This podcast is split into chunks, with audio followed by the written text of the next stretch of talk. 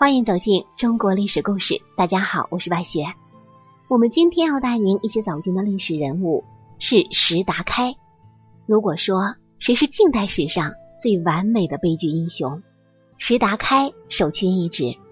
近代以来，内忧外患，战争不断，悲剧人物真的是不少，能够称得起完美的，唯有石达开一人而已。石达开，小名石敢当。在二十岁的时候，率四千客家兵参加金田起义，永安封王，被封为义王，含义为羽翼天朝。一八五二年，西王萧朝贵率兵攻打长沙，太平军在长沙城下久攻不克，陷入清军的重围。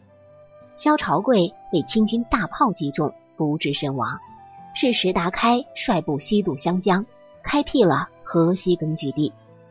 在站稳脚跟以后，从河西下长江，沿武昌直逼南京，最后攻下了南京城，天朝才有了一番天地。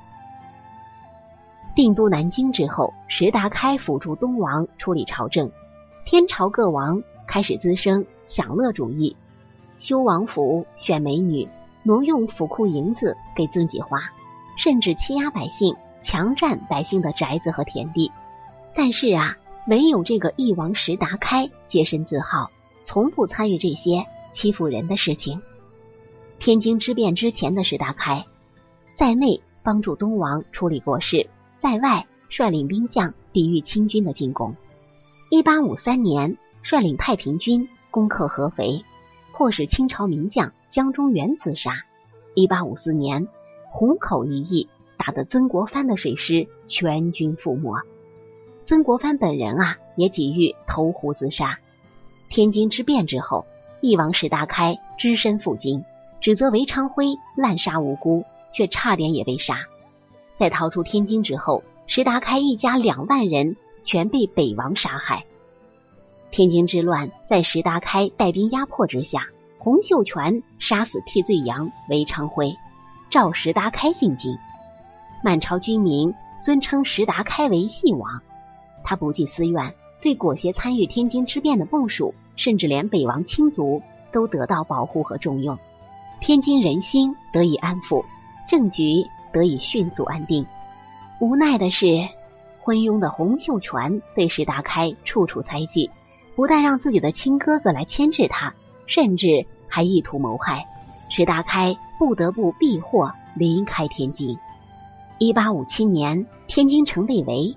洪秀全在无奈之下想召回石达开，石达开上表表示自己不会回京，但是会调回下属陈玉成、李秀成等大将回京辅佐天王。至此以后，太平天国在陈玉成和李秀成的支持下才得以苟延残喘。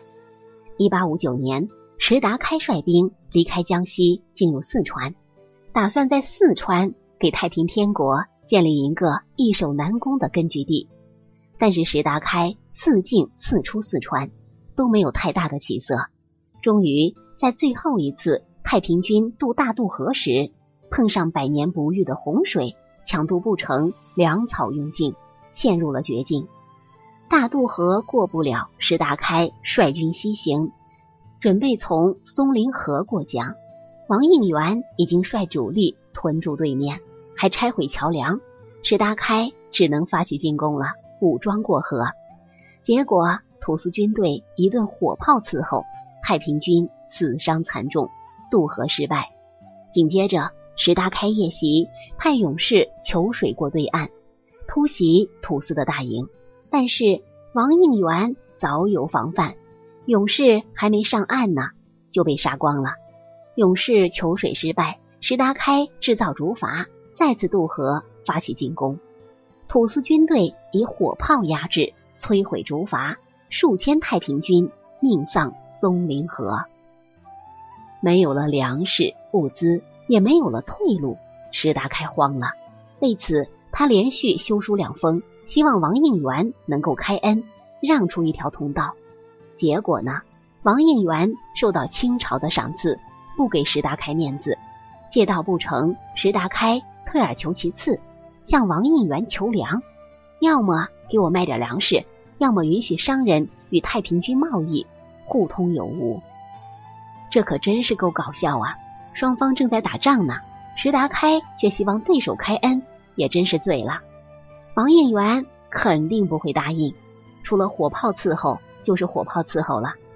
石达开无奈之下，写了一首诗，感叹自身的不幸。他的夫人马氏看到之后，悲痛欲绝，服毒自杀而亡。事情到了这一步，松林河是过不去了。该如何是好啊？此时北面、西面、南面都有清军围堵，只有东面小路可行。但这条小路却非常的险峻。不过，如果能从此处脱险，太平军将畅通无阻，走出绝境。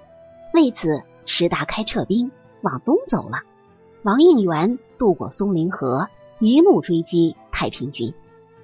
王应元追击北岸的清军。也开炮轰击，太平军行走在悬崖绝壁之上，自相拥挤，坠崖的、落水的、炮击而死的多达万余人。走过了悬崖峭壁，王应元又追击而来。石达开七位夫人对前途深感失望，纷纷投水自尽。紧接着，领承恩也率兵追杀而来。石达开交战失利，王娘吴氏、胡氏、潘氏。夜间投水自尽。从松林河撤兵之后，石达开一路被王应元追着吊打，十位王娘相继投水自尽，怎一个惨字了得！所谓英雄末路，恐怕就是这样的。十位王娘死后，第十四位夫人刘氏带着幼子石定基，在侍卫的保护之下，从山间小道走出绝境，躲藏在一个彝族家庭。石达开呢，带着残部试图做最后一搏，可是清军没有给他机会。在夜间，清军偷袭，石达开胆战心惊，生怕就此被擒拿。这个时候，曹伟人建议放手一搏，直接杀出去。石达开表示同意，但是啊，石达开并没有血战到底的勇气，最终还是采纳了曾仕和的建议，向清军诈降。寻机再逃出来，东山再起。犹豫之际，清军开始四面发动进攻。石达开拿出佩刀，准备自刎而死。这个时候，清军将领杨应刚急忙登上高处，大呼王应元等各路清军停止发动进攻，说总督大人已经同意投降，大家没有必要再打了。如此这般，石达开主动去请降。可是骆秉章却没有兑现诺言。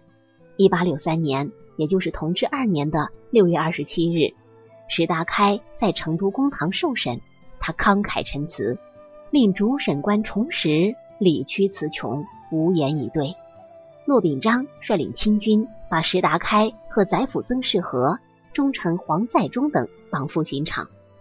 石达开和曾仕和二人分别被面对面的。绑在两个十字木桩之上，执行凌迟处死。在行刑时，刽子手先对曾仕和割了第一刀，曾仕和受疼不过，惨叫狂呼。石达开斥责他说：“为什么不能忍受此须臾时间？”曾仕和这才咬紧牙关，不再叫喊。轮到石达开受刑了，被割一百多刀，他从始至终默然无声。石达开的凛然正气和坚强意志，使清军的官兵都感到震惊，官者无不动容，叹为奇男子。连敌对势力的四川布政使刘荣，都不得不如此称赞石达开，称他是消竭坚强之气，溢于颜面，而词句不亢不卑，不作摇尾乞怜语。临行之际，神色怡然，使丑类之最悍者。石达开被凌迟处死，四千名老弱病残的太平军被遣返回家，两千名精壮被屠杀，地点在大树铺。至此，石达开创业六年宣告失败。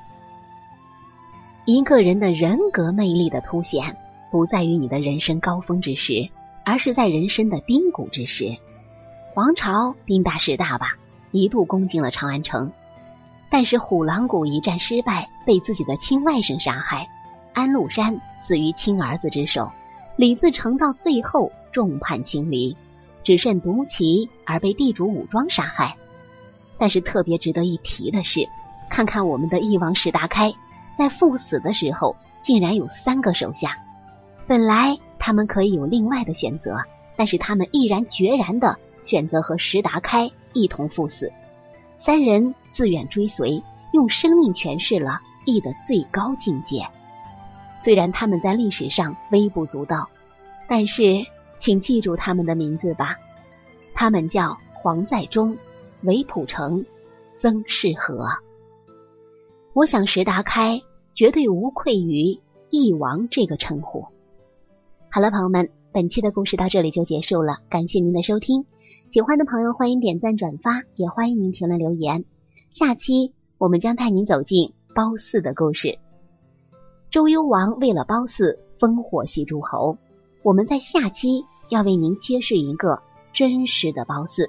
我是白雪，下期再见。